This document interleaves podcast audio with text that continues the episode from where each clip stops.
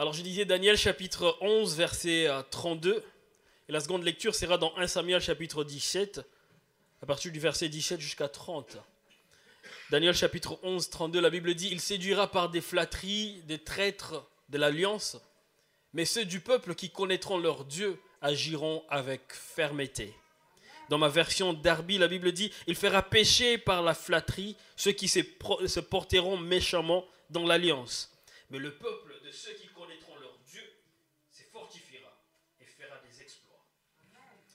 1 Samuel chapitre 17, versets 17 à 30, je lis au nom de Jésus. Isaïe dit à David, son fils, Prends pour tes frères c'était pas de grains, des grains rôtis et dix pains, et cours au camp vers tes frères. Porte aussi ces dix fromages au chef de leur, de. Tu verras si tes frères se portent bien, et tu m'en donneras des nouvelles. Ils sont, ils avec Saül et tous les hommes d'Israël dans la vallée des Térébènes, faisant la guerre aux Philistins. David s'éleva de bon matin, il laissa les brebis à un gardien, prit sa charge et partit comme Isaïe le lui avait ordonné. Lorsqu'il arriva au camp, l'armée était en marche pour se ranger en bataille et pousser des cris de guerre. Israël et les Philistins se formèrent en bataille armée contre armée. David remit les objectifs qu'il portait, les objets, sorry. David remit les objets qu'il portait entre les mains du gardien des bagages et courut vers les rangs de l'armée. Aussitôt arrivé, il demanda à ses frères comment il s'est porté. Tandis qu'il parlait avec eux, voici le Philistin de Gath, nommé Goliath, s'avança entre les deux armées, hors des rangs tint le même discours que précédemment. Et David les entendit. À la vue de cet homme, tous ceux d'Israël s'enfuirent devant lui et furent saisis d'une grande crainte. Chacun disait, avez-vous avez vu s'avancer cet homme? C'est pour jeter à Israël un défi qui s'est avancé. Si quelqu'un le tue, le roi le comblera de richesses et lui donnera sa fille et il affranchira la maison de son père en Israël. David dit aux hommes qui s'est trouvé près de lui, que fera-t-on à celui qui tuera ce Philistin et qui ôtera l'opprobre des déchus d'Israël? Qui est donc ce Philistin? C'est un circoncis qui insulte l'armée du Dieu vivant. Le peuple, répétant les mêmes choses, lui dit, c'est ainsi qu'on fera à celui qui le tuera. Eliab, son frère aîné, qui avait entendu parler à ces hommes, fut enflammé de colère contre David. Et il dit, pourquoi es-tu descendu? Et à qui, as-tu laissé ce peu de brebis que, dans le désert? Je connais ton orgueil et la malice de ton cœur. C'est pour voir la bataille que tu es descendu. David répondit, qu'ai-je donc fait? Ne puis-je pas parler ainsi? Et il se détourna de lui pour s'adresser à un autre. Et il fit les mêmes questions. Le peuple lui répondit comme la première fois. Amen. Il y a cela deux semaines, nous avons commencé une petite série de prédications sur la connaissance de Dieu, ou la puissance qu'il y a dans la connaissance de Dieu. Et comme passage de base, nous avions Daniel chapitre 11, verset 32. Ces passages qui vont nous conduire pendant quelques semaines dans notre série de prédications. Mais pour comprendre la profondeur de ces passages de Daniel chapitre 11 verset 32, il faut connaître un peu le contexte dans lequel Daniel parle. Quand vous voyez, il dit qu'il séduira par des flatteries, on se dit, qui séduira par des flatteries? Les traites de l'alliance, qui sont ces traites de l'alliance? Quand on voit, à première vue, on ne comprend pas la profondeur de ces passages. Mais si vous lisez tous les passages de Daniel chapitre 11, vous verrez que c'est une prophétie que Daniel est en train de donner. Il est en train de parler d'un roi, un roi qui sera méchant. Et ce roi, il fera des choses pour séduire ceux du peuple d'Israël. Et ceux qui lisent un peu l'histoire, ils disent que ce roi, il est arrivé un siècle avant Jésus. Il a maltraité Israël, il a même profané le temple d'Israël, il a mis son idole dans le temple d'Israël et il a demandé à tous les juifs de ne plus sacrifier à Dieu, de ne plus offrir à Dieu. il a demandé de ne plus utiliser le Torah, toute la loi de Moïse, de se détourner des dieux. Et c'était vraiment dur et difficile pour eux. Et c'est ici Daniel, il est en train de parler de cette prophétie. Il dit, lorsque ce roi méchant arrivera, il séduira ceux qui sont prêts à lâcher l'alliance. Il va séduire ces gens et ils vont s'en aller pour le suivre. Il va affaiblir le peuple de Dieu. Mais il continue en disant, dans ce même contexte, ceux qui connaîtront leur Dieu, ils seront forts. Alors qu'un roi méchant s'élèvera pour affaiblir tout le monde. La Bible parle d'une réaction contraire auprès de ceux qui connaîtront leur Dieu.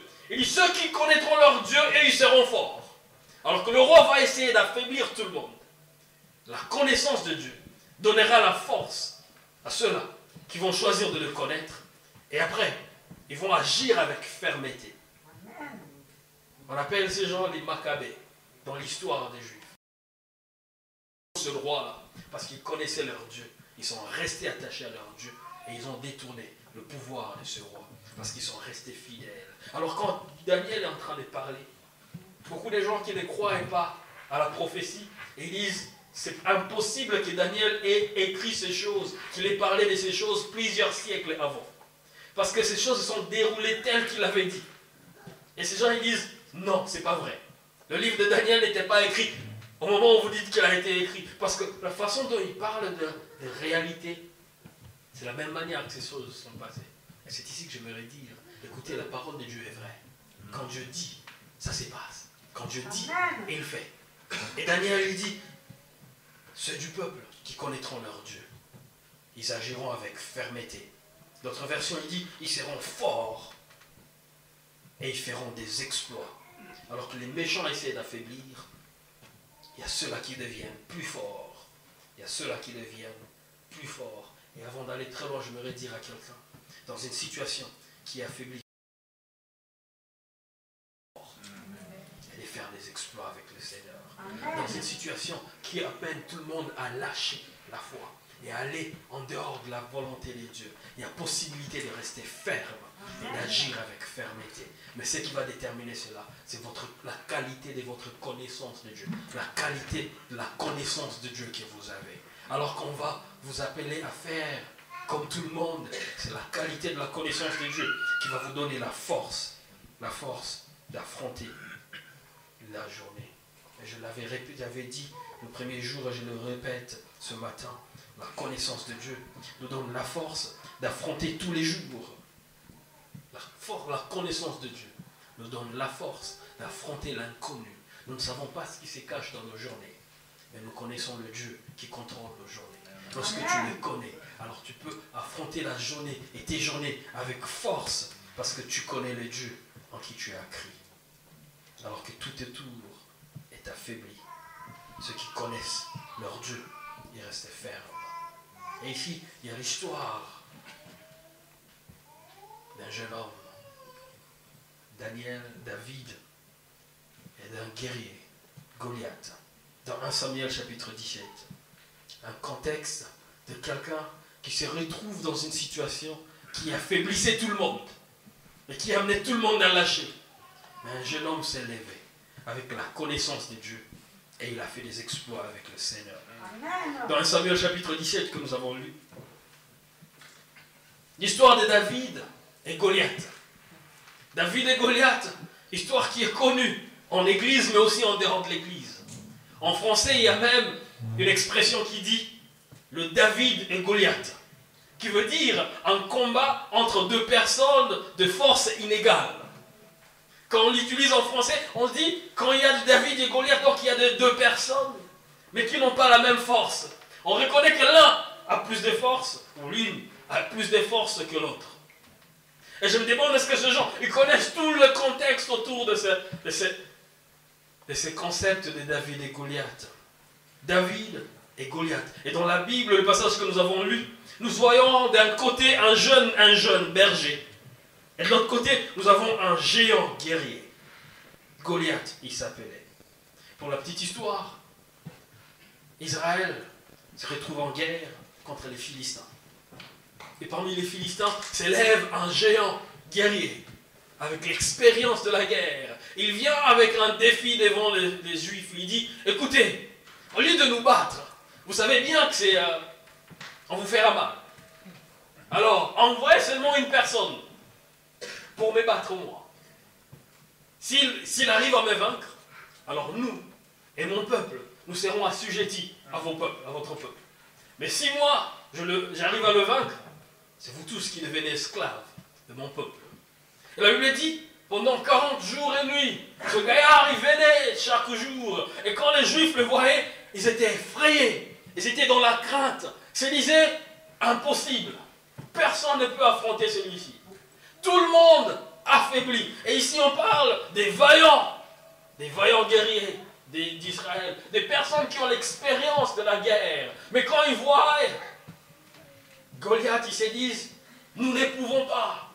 Nous ne pouvons rien faire. Et je vois ici un défi qui s'élève. Un défi déjà au niveau individuel, mais un défi au niveau national. Je me dis que tout le monde se disait, si j'y vais et que je perds, alors le sort de tout un peuple sur moi.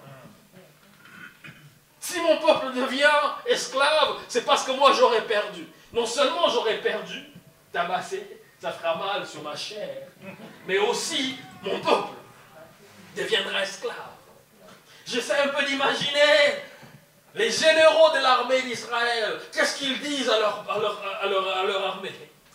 Ces gens qui sont censés motiver tout le monde, qu'est-ce qu'ils disent dans ces contextes? Parce que eux aussi concernés, ils s'avancent pas. On n'a pas parlé qu'aux petits soldats, on a parlé à tout le monde, même les généraux. Personne ne s'avance. Qui va motiver l'autre? J'imagine la situation du roi Saül, parce que lui-même concerné, il ne sait pas rassurer, il ne sait pas assurer la liberté de son peuple, parce qu'il y a un géant qui s'est levé pour dire, envoyez-moi quelqu'un. La Bible dit, toutes les fois qu'il entendait, toutes les fois qu'il s'est levé, les enfants d'Israël, ils étaient affaiblis. Ils n'avaient pas de force. Ils étaient effrayés et ils vivaient dans la crainte. Personne. Que faire? Que faire? C'est dans ce contexte qu'un jeune homme, la Bible dit, beau de figure, la beauté ne combat pas la guerre. C'est tout ce qu'on donne comme description de ce jeune homme beau des figures, il a été berger. C'est tout ce qu'on nous dit quand on parle de David. Il intervient dans un contexte où les vaillants, ils, ont, ils sont affaiblis. Qu'est-ce qu'il va faire? Le peuple d'Israël vissera jour et nuit. Et David, il vient les rencontrer, pas parce qu'il est envoyé pour faire la guerre, mais parce que son père l'envoie voir ses frères et prendre des nouvelles, mais aussi apporter à manger. Le jeune homme, il obéit à son père, trop petit qu'il était, un berger. Il prend tout ce qu'il avait et il y va. Alors que son père l'envoie pour prendre les nouvelles, ces jours-là, le peuple d'Israël, qui était sur le champ de bataille, il ne savait pas que dans ce jeune homme qui venait, il y avait le libérateur qui s'attendait. Il venait calmement. Il venait sans force. Il venait petit qu'il était. Mais ces jours-là, personne ne savait que dans ce petit, ce jeune homme qui vient se cacher, la personne que Dieu a envoyée pour leur libération. La personne qui devait intervenir comme réponse de Dieu. Dieu, j'aime comment Dieu arrange les scènes de nos vies. C'est un bon metteur en scène quand il prépare les choses pour notre bien, on ne sait pas comprendre où est-ce qu'il nous amène. On se dit, mais qu'est-ce que tu es en train de faire? Il met des scènes ensemble. Tu te dis, mais Seigneur, qu'est-ce que tu es en train de faire? Alors qu'Isaïe, lui, il s'est dit, j'envoie pour que tu ailles amener à manger à mes enfants. Dieu est en train de dire, moi je t'envoie pour que tu ailles libérer mon peuple. Et le jeune homme lui-même ne sait pas que Dieu est en train de le conduire petit à petit pour l'utiliser dans ce que Dieu lui-même est en train de faire. Et ici, j'aimerais dire à quelqu'un, quelquefois les réponses des dieux, les réponses des dieux à nos prières ne viennent pas toujours dans l'enveloppe que nous attendions. On prie, on demande à Dieu, mais on s'attend à une certaine enveloppe pour apporter la réponse de Dieu. Mais quand la réponse de Dieu vient, elle ne ressemble pas toujours à ce que nous voulons. Elle ne ressemble pas toujours à ce, à quoi nous nous attendons. Parce que Dieu ne passe pas par où nous voulons qu'il passe. La Bible dit que ses voix ne sont pas nos voix. Sa pensée n'est pas notre pensée. Quand on prie, on a une requête, on est dans une situation et on s'est dit Seigneur, utilise mon oncle. On s'est dit Seigneur, passe par là. Mais Dieu, il dit c'est pas par là. Et quand il vient, il vient par une voix qui ne ressemble pas à une réponse. On se dit c'est quoi ce jeune homme? Qu'est-ce qu'il vient faire ici? Et j'aimerais dire à quelqu'un Dieu n'a pas besoin d'un géant pour faire tomber le géant. Ça aurait été facile et plus évident pour ces gens que Dieu envoie un géant venant du ciel sur un cheval blanc, très fort, grand, et qu'ils disent, les Juifs se disent, voici notre géant aussi, viens maintenant. Mais quand Dieu envoie le libérateur, il vient comme un petit. Il ne ressemblait pas. Personne ne peut même le, le mettre devant les géants. Parce que Dieu n'a pas besoin des géants pour combattre les géants. Dieu utilise souvent des serviteurs qui n'ont pas la forme. On le voit et on se dit, qu'elle viendra de ça Rien du tout. Alors que Joseph entrait en Égypte. Tout le monde voyait un esclave. Personne ne pouvait se dire, ça, ça sera la future deuxième personnalité du pays. Personne ne pouvait se dire, c'est cette personne qui va nous libérer, qui va nous aider quand il y aura la famine. Quand il est venu, esclave, derrière un chariot, peut-être mon imagination est fertile. Je vois Joseph derrière un chariot, enchaîné, parce qu'il a été vendu une marchandise qu'on amène pour revendre ailleurs. Il n'a pas d'avenir. En fait, rien n'est dit qu'il est important. Mais Dieu, il sait qu'il est en train de l'envoyer pour sauver le peuple de la famine. Ce jour-là, il n'y avait personne à l'entrée d'Égypte pour dire garde à vous. Recevez votre premier ministre. Parce que personne ne savait que c'est celui-là qui sera le premier ministre. Parce qu'il est venu dans la forme qui ne ressemble pas à ce à quoi on attendait. Lorsque Dieu fait des choses, il ne passe pas toujours par des voies qui nous ressemblent. L'esclave, la marchandise arrive en Égypte, mais plus tard, quand le temps arrive, quand le temps arrive, tout ce qu'il était se manifeste. Et les gens reconnaissent qui il est. Alors que le père de David envoyé pour apporter à manger, Dieu était en train de l'envoyer pour libérer son peuple. Alors qu'Israël demandait un roi au Seigneur, écoutez ce que Dieu a fait. Il a fait perdre les ânesses du père des Saül. Dans 1 Samuel chapitre 9, la Bible dit que le père des Saül, il a perdu ses ânesses. Il envoie Saül euh, pour, aller chercher les ânesses de son père. Il va à la recherche des ânesses de son père. Des jours après, il se rend compte qu'il ne, trouvait pas ses ânesses. Et là, quelqu'un, son serviteur, lui dit, je connais un prophète. Il n'est pas très loin d'ici. Allons-y. Peut-être qu'il nous dira où sont cachées les, les. Alors qu'ils y vont. Ils arrivent devant Samuel au verset 20 qui est affiché dans 1 Samuel chapitre 9, verset 20. La Bible dit, le prophète me regarde et dit, ne t'inquiète pas pour les ânesses. Elles sont déjà retrouvées. Mais c'est toi que j'attendais. Ça tu pourrais dire, mais comment ça tu m'attendais? Je suis venu pour chercher les ânesses de mon père. Dieu, il cherchait juste un prétexte pour le conduire vers le roi Samuel, vers le, prophète Samuel. Samuel qui lui dit, je t'attendais pour t'établir au roi. le prétexte, c'était quoi? La perte des ânesses de son père. Dieu a juste besoin des prétextes quelquefois pour faire ce qu'il est en train de faire. Il ne passe pas par des voies que nous, que nous voulons. Il ne passe pas par des voies que nous aimons. Il passe par des voies qui lui ressemblent lui-même. Saül ne pouvait pas comprendre que Dieu l'attendait, que la royauté l'attendait de l'autre côté.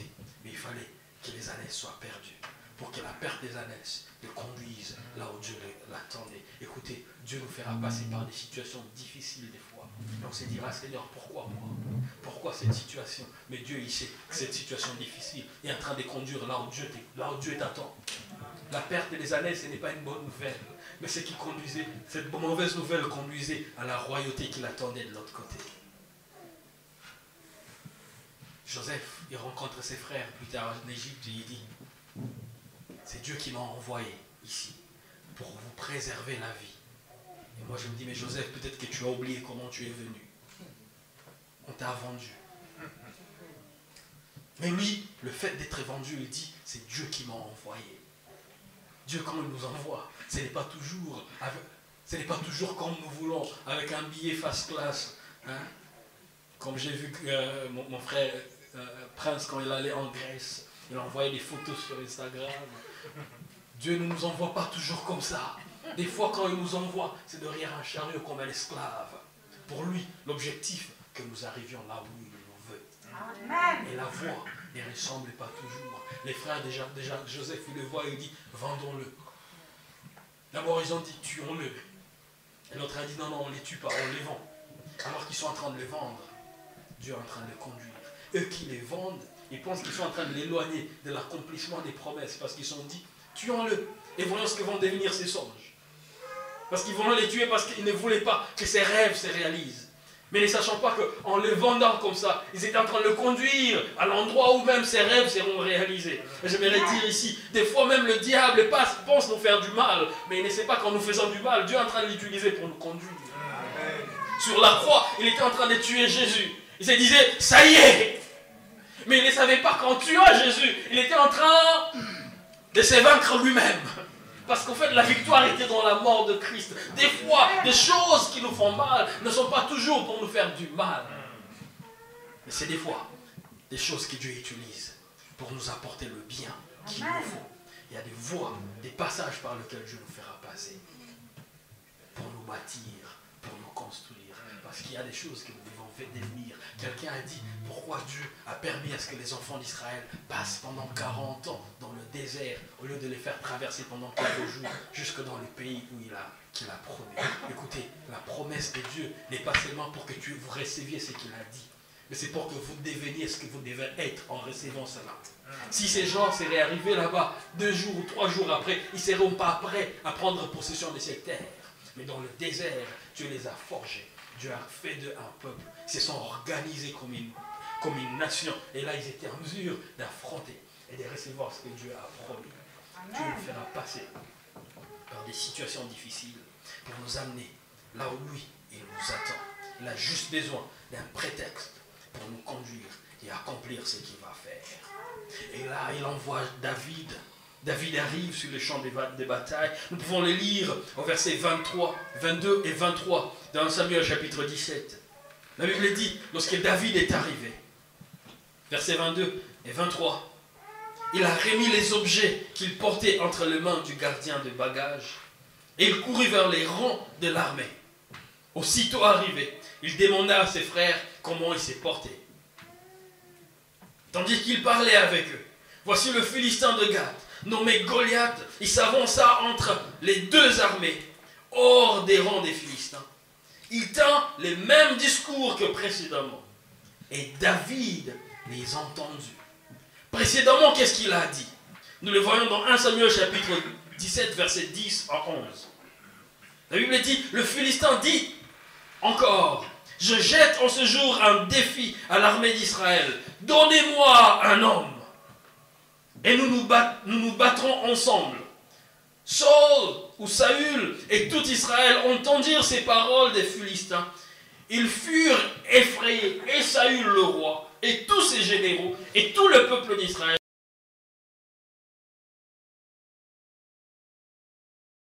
Alors le gars, il s'élève. Alors que le peuple s'est préparé, alors que le peuple s'est organisé, il s'élève encore. Il se disait, je vais me lever ce jour-là, quelque chose était différent. La Bible a dit, David a entendu aussi. Ils entendaient toutes les fois qu'il parlait. Il disait, et ils avaient la peur et il fouillait. Mais ces jours-là, c'était différent. David a entendu aussi. David arrive et les géants se lèvent. Il fait le même discours. Et David arrive, il entend et cela change. Ici, je vais dire quelque chose avant d'aller très loin. Pour les personnes qui connaissent leur Dieu, le défi n'a pas le même son. On peut entendre le même défi, mais ceux qui connaissent leur Dieu réagissent différemment. La Bible dit, lorsqu'ils entendaient le défi de ces gaillards, ils étaient tous effrayés et ils étaient dans la crainte. Ils ont tous fui parce qu'ils ont entendu le défi. Mais écoutez la réaction de David. Lorsque lui, il entend le défi, lui, il voit l'opportunité. Il entend la même chose, le même défi. Au verset 26, la Bible dit, David dit aux hommes qui s'est trouvé près de lui, que fera-t-on à celui qui tuera ce Philistin et qui ôtera l'opprobre du dessus d'Israël? Lui, il voit et s'est dit, ah, il y a possibilité de recevoir des choses ici. Il y a possibilité qu'on fasse quelque chose de bien pour quelqu'un qui va tuer ce gars. Alors que tous les autres, quand ils le voient, quand ils l'entendent, ils fuient. Ils se disent, il n'y a pas d'espoir ici. Personne ne peut rien faire dans cette situation. Et David lui dit, qu'est-ce qu'on peut faire? Le même discours qui affaiblit les autres vient comme une opportunité pour David. Écoutez, ceux qui connaissent leur Dieu, ils feront des exploits là où les autres sont affaiblis. Là où les autres y voient que le négatif. Là où les autres ne voient rien de bon.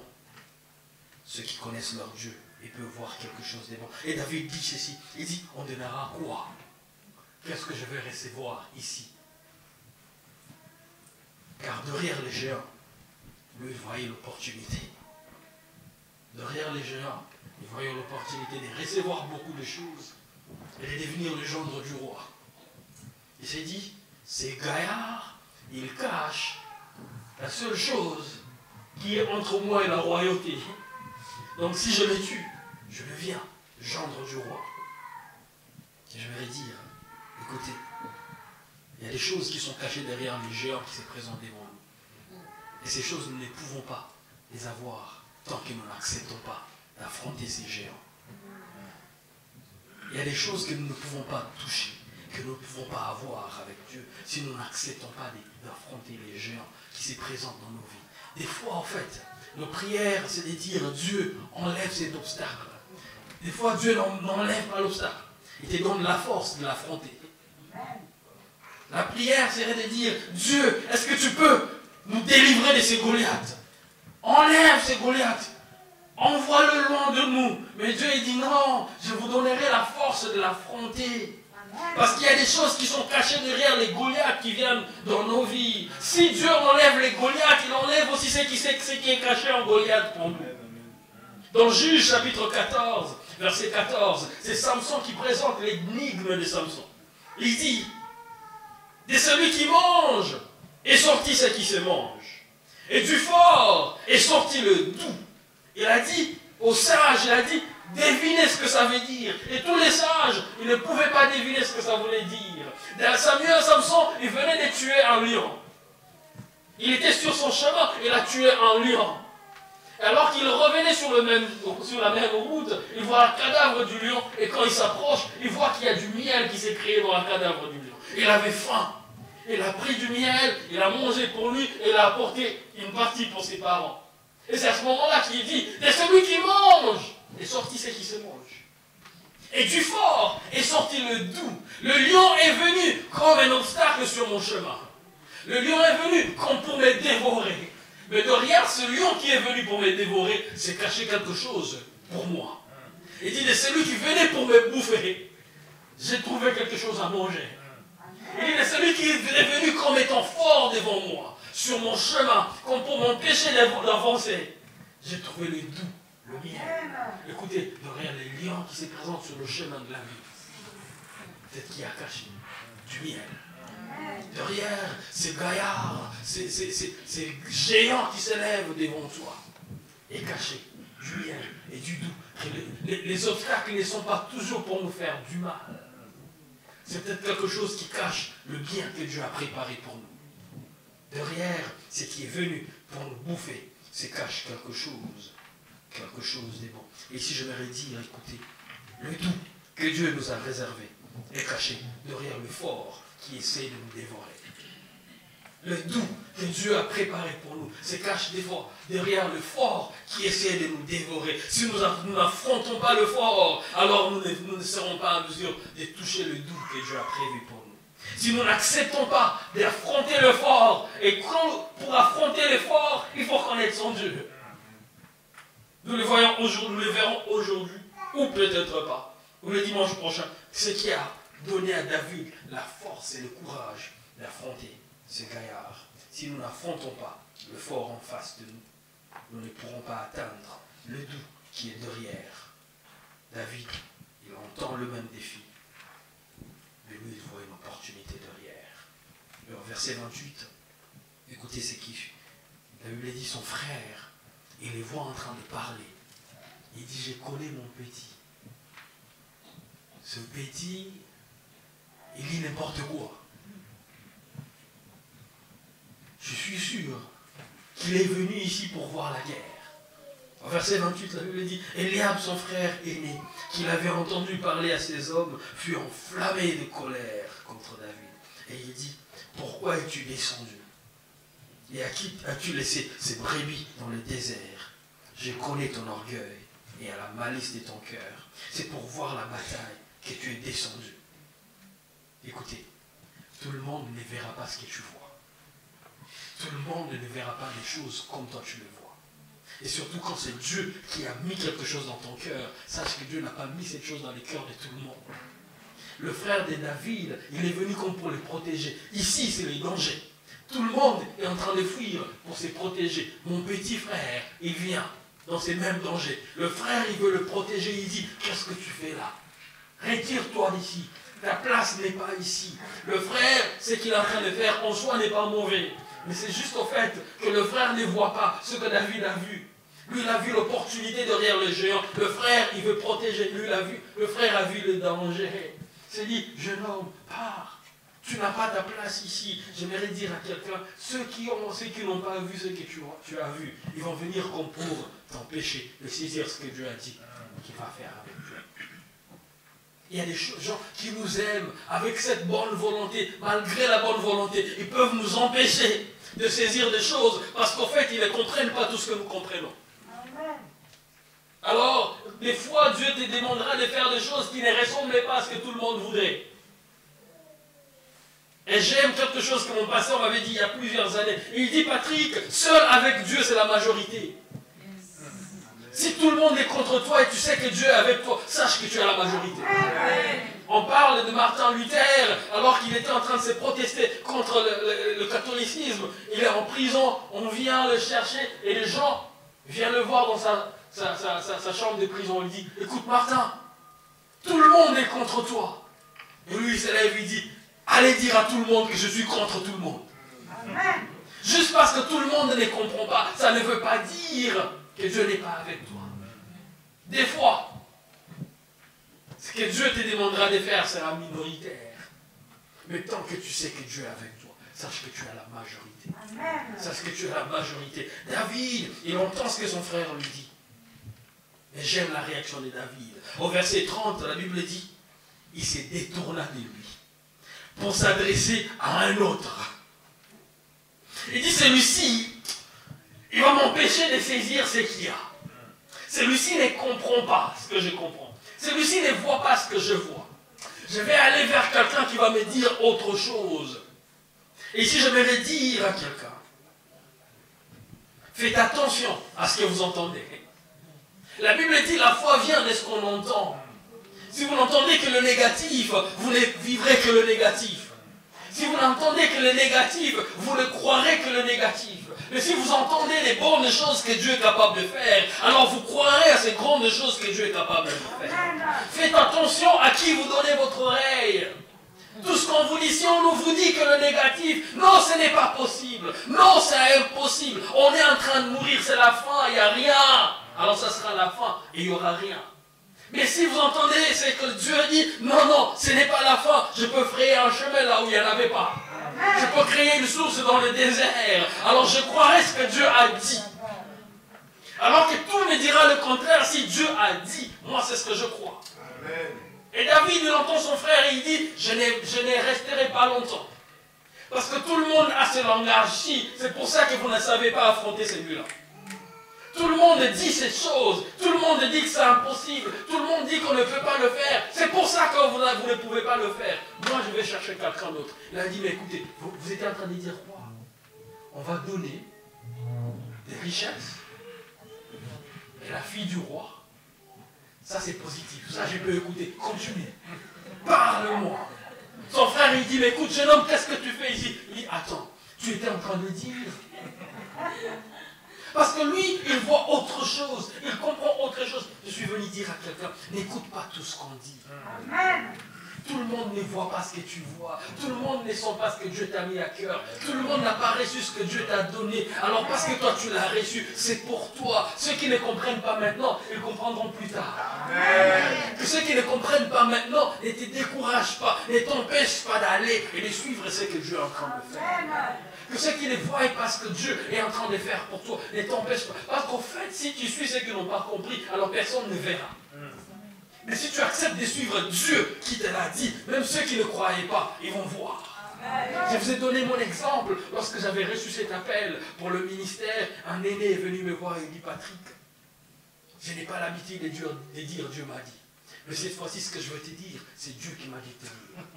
Ta place n'est pas dans le ministère. Tu es en train de gâcher le ministère. Je me rappelle très bien, il y a 20 ans, c'était en 2003. Il m'a dit, ta place n'est pas dans le ministère, tu es en train de gâcher ta vie. Je l'ai compris. Il voulait me protéger. Il me voulait du bien. Six mois plus tard, quand il commençait à voir les résultats, le même, la même personne m'a invité chez elle. Il a dit, Patrick, je te soutiens à 100%. Et moi, j'étais tenté de le rappeler. J'ai dit, écoute, qu'est-ce qui s'est passé entre ces jours-là et aujourd'hui Mais parce que je le respectais, j'ai accepté le soutien. Écoute, quand il disait Dieu n'est pas avec toi, il n'avait pas vu ce que Dieu m'avait dit. Mais c'est parce que j'ai obéi à ce que Dieu m'avait dit que ce jour-là, il était en mesure de dire Je te soutiens à 100%. À tes débuts, personne ne verra. Il y a des gens qui vont te décourager, te dire Il n'y a rien. Mais fais attention à ce que tu écoutes. Moi, j'ai choisi d'écouter la voix de Dieu. J'ai choisi d'écouter la voix de Dieu. Son frère lui dit Tu n'es qu'un petit. Arrête de poser des questions le peuple lui dise, c'est lui qui les tue, il devient gendre du roi. La réponse, tu vas suivre qui? C'est lui qui dit que tu es petit, que tu ne peux pas. Ou c'est lui qui dit, il y a des richesses, tu peux être gendre du roi. La réponse à cette question dépend de la qualité, de la connaissance de ton Dieu. C'est comment tu connais ce Dieu qui va déterminer ce que tu vas répondre à cette question. Écoutez ce que la Bible dit au verset 33 jusqu'au verset 36. On amène David devant le roi. Et Saül dit à David, tu ne peux pas aller le battre. Car tu n'es qu'un enfant. Et il a un nom de guerre dès sa jeunesse. David dit, ton serviteur a un parcours palmarès avec Dieu, il y a des choses que j'ai pu faire. Il dit, alors que je pétrais, j'étais en train de paître le brebis de mon père, et quand un lion ou un ours venait enlever une des troupeaux, je courais après lui. Je le frappais et j'arrachais la brebis de sa gueule. Il s'est dressé contre moi. Je le saisissais par la gorge, je le frappais verset 36. Il dit, c'est ainsi que ton serviteur a terrassé le lion et l'ours. Et il en sera de même pour le Philistin. Écoutez, c'est un circoncis. Comme des deux, comme des, lions et de l'ours. Pourquoi? Parce qu'il a insulté l'armée du Dieu vivant. Il connaissait son Dieu et il savait que son Dieu est vivant. Je disais, si mon Dieu est vivant, alors il agit encore. Si mon Dieu est vivant, alors il peut agir maintenant. J'aimerais dire à quelqu'un, ton Dieu n'est pas mort. Ton Dieu n'est pas mort. Ce que Dieu a fait par le passé, il continue à le faire parce qu'il n'est pas mort. Et David, il savait, il se disait, je sais